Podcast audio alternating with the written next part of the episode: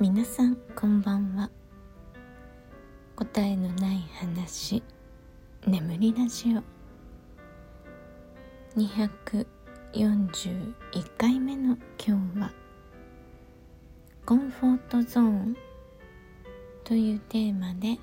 お話ししたいと思います。はい。今日はねちょっと早い時間に収録をしています。なので、まあ、外がねまだ騒がしいからいろんな音がするかもしれませんがはいご了承ください。えー、今日はねえっ、ー、とまあ一日中家にいるんですけど昨日に引き続きやっぱりねイライラ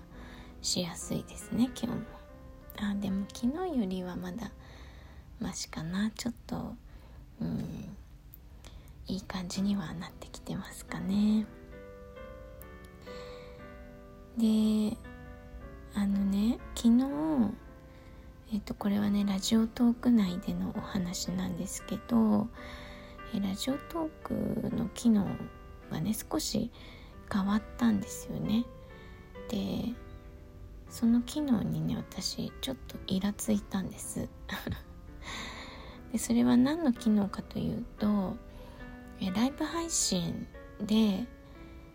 ライブ配信で私はいつもリスナーなのでリスナー側としてライブ配信にお邪魔している時に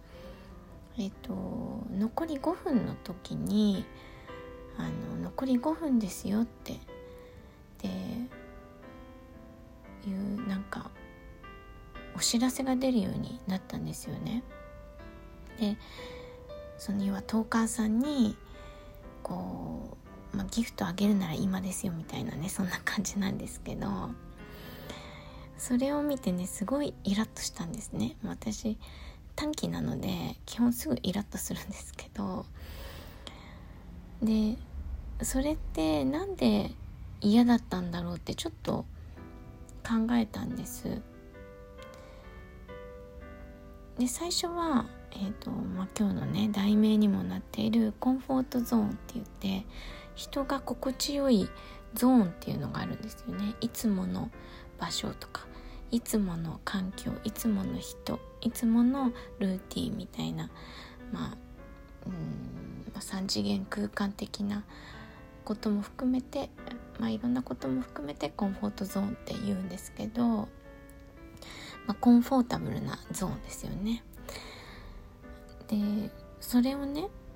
乱されたからその知らない機能が追加されてるってことはいつものルーティンに違うものが入ってくることになるのでそれを乱されたからもやっとしたのかなって思ったんです最初は。でどうせこれは1週間も使えばねきっとイラッとしなくなるなって、まあ、瞬時に思い直すんですけどでもちょっと経ってからあ違うと思ったんです理由が。で多分ね理由はえっとね残り5分残り10分の時にも延長チケット投げるなら今ですよっていうお知らせが今まで出てたんですよ。であの、そうそうでそれ以外のあと何分ですよとかっていうのはね参加しているリスナーさんがいつもそのこうコメントで言うことが多ったんですよ。まあ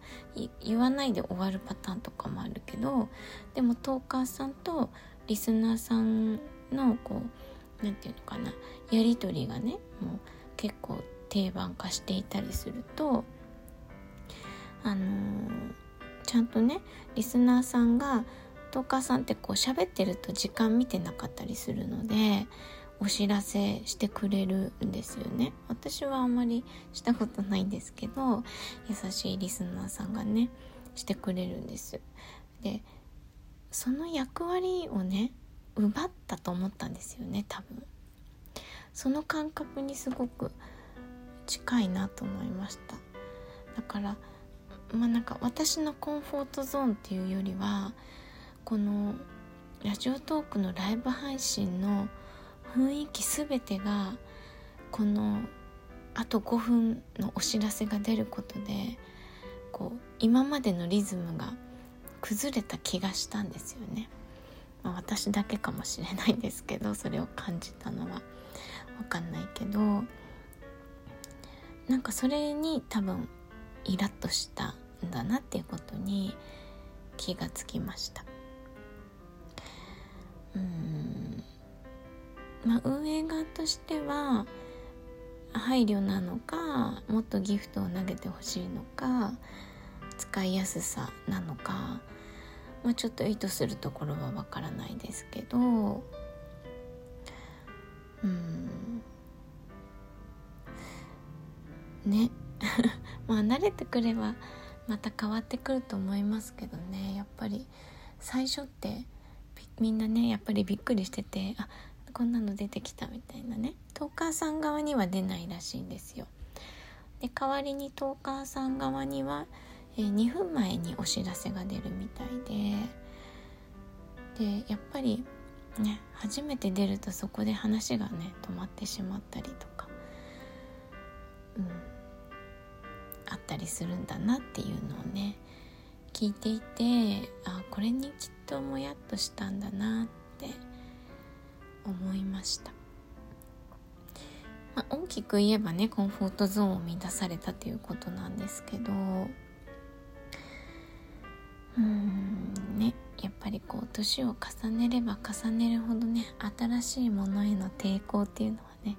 強くなっていくのでまあ私の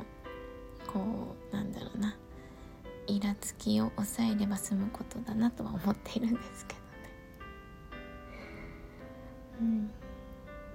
でもなんかこの昨日ねあの5人の役割の話5人人が集まるとこんな役割に分担されますよっていうお話をしたんですけどやっぱりそのライブ配信とかでねリスナーとして参加しているとあのそこにもこう役割みたいなのがねできていくんですよねリスナーさんの中で。あの細かくね相づちを打ってトーカーさんの会話を、えー、まあ、助けるって言ったらあれだけどうそうそうですね。まあ普段の会話のようにコメントする人と,、えーと、途中でこう新しい話題をね投げ出す人とか、まあ、結果論なんですけどね。でも何かしらこうリスナーさんってこのこのトーカーさんのところに入った時の自分の立ち位置とかね多少考えてると思うんですよね。なんかそういうものが、えー、なんかねこう機能追加で乱されたなっていう感じがして私はもうプチってなりましたという お話です。でね私こういうことはね多々あるんですよね。すぐね心を乱すタイプの人間なので。でまあ自分の感情をねコントロールするって一番難しいと思っているんですけど、えー、そういう時にね私がしているこう自分の自分を客観的に見る方法っていうのをね紹介してみたいなと思います。まあ今までもね何度も話してはいるんですけどはい改めてですね。でまあたまにやる遠隔リーディングとかでね使っているカード私はボイジャータロットっていうまあ、名前はタロットってついてるんですけどタロットとオラクルの合いの子みたいなカードとあとけいこさんの、ま、マジェンダラブオラクルっていうねピンク色の、えー、オラクルカードを2種類持っています。でそれでよしやろうと思った時は、えー、それでしっかりリーディングをしたりしますね。あとえっ、ー、と夏至冬至春分の日秋分の日とかこう節目に、えー、やるのがえっとねマンダラあなんだっけ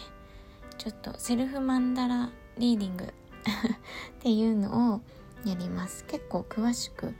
えー、読むこれから先の、えー、例えば秋分の日だったら冬至までの、えー、長期計画的なねリーディングをしたりしますね。であとは日々のものっていうのは、えー、バイオリズムを見ていますっていうのを前に話してるんですけど、えー、個性心理学のバイオリズムを毎日手帳に書き込んでいます。でそのバイオリズムと、まあ、女性なので生理のね周期でだいぶ体調とかね気分が変わってくるのでその2つのバイオリズムを見ながら自分の今の状態っていうのをね客観視するようにしています。であと毎日やりたいと思いつつ結構サボっちゃうんですけどそのボイジャータロットのアプリを入れていて毎日ね1枚引いて、えー、意味を確認して今日の ToDo を書くっていうアプリがあって。それで今日のねリーディングっていうのをやるようにしていますね。うん何かこう目で見られるもので自分を客観視できるとね結構感情のコントロールに役立つなと思うので是非皆さんも実践してみてくださいはいでは今日はコンフォートゾーンについてお話ししてみました。